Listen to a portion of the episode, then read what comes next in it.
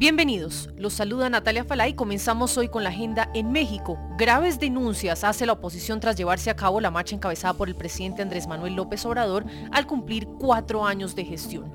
Acarreo de manifestantes, trabajadores públicos obligados a participar y pago en efectivo por la asistencia a la movilización son algunos de los puntos por los que piden explicaciones al gobierno federal. Denunciar en redes sociales, toda la violación a la ley, el acarreo, la coacción, la amenaza a servidores públicos o a quienes dependen del gobierno de perder programas sociales, empleos o beneficios. Eso es una violación a la ley. Hay que señalar a este gobierno corrupto y corruptor. Los sectores opositores exigen saber cuánto dinero se invirtió en la organización de la que ellos mismos denominan Ego Marcha, pues el dinero que se habría pagado a los asistentes de la movilización del pasado 27 de noviembre pudo ser destinado para resolver problemas que según dicen han sido minimizados por López Obrador y afectan a los ciudadanos. Tildan el evento encabezado por el presidente de los mexicanos de ser un movimiento de revancha en contra de la masiva movilización que se realizó semanas atrás en contra de la reforma al Instituto Nacional Electoral que plantea el gobierno. Haciendo caso omiso a los señalamientos de la oposición, esto dijo el presidente López Obrador sobre las marchas que lideró. Pues estoy muy contento, feliz y sobre todo muy agradecido con la gente, con todos, porque se volvió a dejar de manifiesto la bondad, la generosidad. Across America, BP supports more than 275,000 jobs to keep energy flowing. Jobs like building grid-scale solar energy in Ohio and producing gas with fewer operational emissions in Texas. It's and, not or. See what doing both means for energy nationwide at bp.com slash investing in America.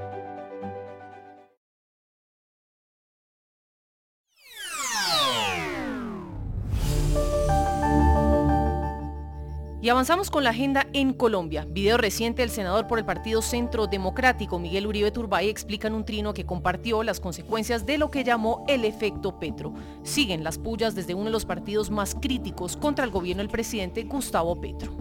Efecto Petro, incertidumbre, miedo, desconfianza y pesimismo. Eso es lo que generó la elección de Gustavo Petro en los colombianos y lamentablemente su gobierno desató el pánico económico. A eso es lo que yo he llamado efecto Petro. Alza de los precios de los alimentos, el costo de vida, la desconfianza para invertir en Colombia, lo que se traduce además en pérdida de empleos, la devaluación del peso colombiano, el aumento del costo para los pequeños empresarios, desde un tendero, por ejemplo, hasta una madre de familia que confecciona y vende ropa. Esto y mucho más son las aterradores consecuencias del efecto Petro. Cuatro consecuencias del efecto Petro. Primero, el índice de confianza empresarial. Los pequeños, medianos y grandes empresarios han venido manifestando su pérdida de confianza e intranquilidad con el entorno económico del país. Si bien entre enero y junio del 2022, antes de que Gustavo Petro llegara al poder, la variación porcentual de este indicador era menos 4%, ahora en el nuevo gobierno empeora significativamente y entre enero y octubre del 2022 la variación es de menos 10.6%. Esto implica menos inversión, menos empleos y más pobreza. Segundo, sigamos con el tema del dólar. Hoy un dólar vale lo mismo que 5 mil pesos colombianos y nos quieren hacer creer que es únicamente por la situación internacional. Falso. Claro que tiene que ver con lo que está pasando en el resto del mundo, pero la situación de Colombia es mucho peor que la de nuestros vecinos. Ojo a estos números. Entre enero y junio del 2022, antes de las elecciones para segunda vuelta, el peso se habría fortalecido y éramos el tercer país de la región con mejor comportamiento de nuestra moneda. Con la llegada de Petro, el peso caído un 28%, mientras que las otras monedas de la región solo cayeron 5%. En resumen, desde la elección de Petro hasta el 9 de noviembre, la tasa de cambio frente al dólar pasó de 3.905 pesos a 5.013 pesos. Y ojo, que los colombianos no ganemos en dólares no significa que no nos afecte, pues todas las importaciones valen un 28% más. Dato adicional, el 36% de la deuda bruta del gobierno central se paga en dólares y en estos últimos meses pasó de valer 257 billones de pesos a 300 229 billones de pesos. Esto quiere decir que la deuda ahora vale 72 billones de pesos más, lo que equivale a tres reformas tributarias. Tercero, todo esto se agrava porque Colombia se ha empezado a percibir como un país riesgoso para invertir. Por ejemplo, los CDS, Credit Default Swaps y el ENVI, indicador de bonos, en mercados emergentes. Estos dos indicadores miden la percepción de riesgo en el país. El primero funciona como una póliza de seguros para cubrirse frente a la posibilidad de un impago de la deuda. El segundo mide la diferencia de tasas de intereses entre Colombia y Estados Unidos, donde los bonos más riesgosos pagan tasas más altas. Por ejemplo, imagínense que compramos un seguro para el carro y el asegurador percibe que quien compra el carro tiene una posibilidad altísima de estrellarse frecuentemente. Eso automáticamente hace que el valor del seguro sea muchísimo mayor. Algo parecido pasa con los CDS a 5 años. Los inversionistas utilizan estos indicadores para curarse en salud. Por si un gobierno incumple sus deudas. Así las cosas, entre más riesgoso sea un país para invertir, más costoso será llevar dinero a ese país. Y eso es lo que está pasando en Colombia desde que Gustavo Petro ganó las elecciones. Cuarto, la pérdida de valor de Ecopetrol. Esta es la empresa más importante del Estado y genera ganancias para financiar gran parte de los proyectos sociales en temas de educación, salud, deporte entre otros. Las salidas en falso de este gobierno han puesto en peligro la seguridad energética y la sostenibilidad fiscal del país. Entre enero y junio del 2022, Ecopetrol tuvo una valorización de sus acciones de más del 2% en la bolsa de Nueva York. Y desde que fue elegido Petro, esas mismas acciones se han desvalorizado en un 27%. El efecto Petro está destrozando la economía. BP added more than $70 billion to the U.S. economy in 2022 Investments like acquiring America's largest biogas producer, Archaea Energy, and starting up new infrastructure in the Gulf of Mexico.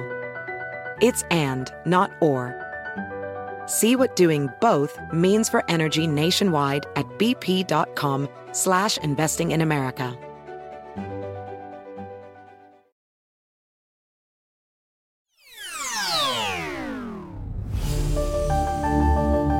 Y cerramos en Ucrania donde comienza la angustiosa búsqueda de desaparecidos. Madres, hijas y esposas buscan a sus seres queridos en las fosas comunes que ha dejado la invasión rusa. Una prueba de ADN es la única esperanza que tienen para encontrarlos y poder darles un entierro digno. Atención a estas cifras. La Fiscalía General Ucraniana, en base a los datos del portal oficial Niños de la Guerra, señala que a la fecha, la guerra deja al menos 329 menores desaparecidos, 440 niños muertos y 851 heridos. A este punto, familias que permanecen en Ucrania temen que soldados rusos lleguen a la puerta de sus casas, como en el caso de Ludmila, madre de soldado ucraniano desaparecido, señala que los rusos buscan a familiares de soldados ucranianos. Me escondí, tenía miedo de que alguien me delatara. Teníamos muchos objetos militares de mi hijo en casa. Tenía mucho miedo. Su hijo además habría muerto en medio de un ataque aéreo y pese a que guarda la esperanza de al menos hallar su cuerpo, soldados de su unidad no le dan mucha esperanza. Mientras no encuentran el cuerpo, no pierdo la esperanza, aunque no sea mucha. Para otros como Nadilla, ya es muy tarde, perdió a su padre en uno de los recientes bombardeos a hospitales por parte de las fuerzas rusas. Encontré a un médico de Isium que había huido de la ciudad. Me dijo que mi padre había muerto en el ataque y que no había sido posible salvarlo. Murió allí y fue abandonado. BP added more than $70 billion to the U.S. economy in 2022 by making investments from coast to coast. Investments like building charging hubs for fleets of electric buses in California, and starting up new infrastructure in the Gulf of Mexico. It's and, not or. See what doing both means for energy nationwide at bp.com slash investing in America.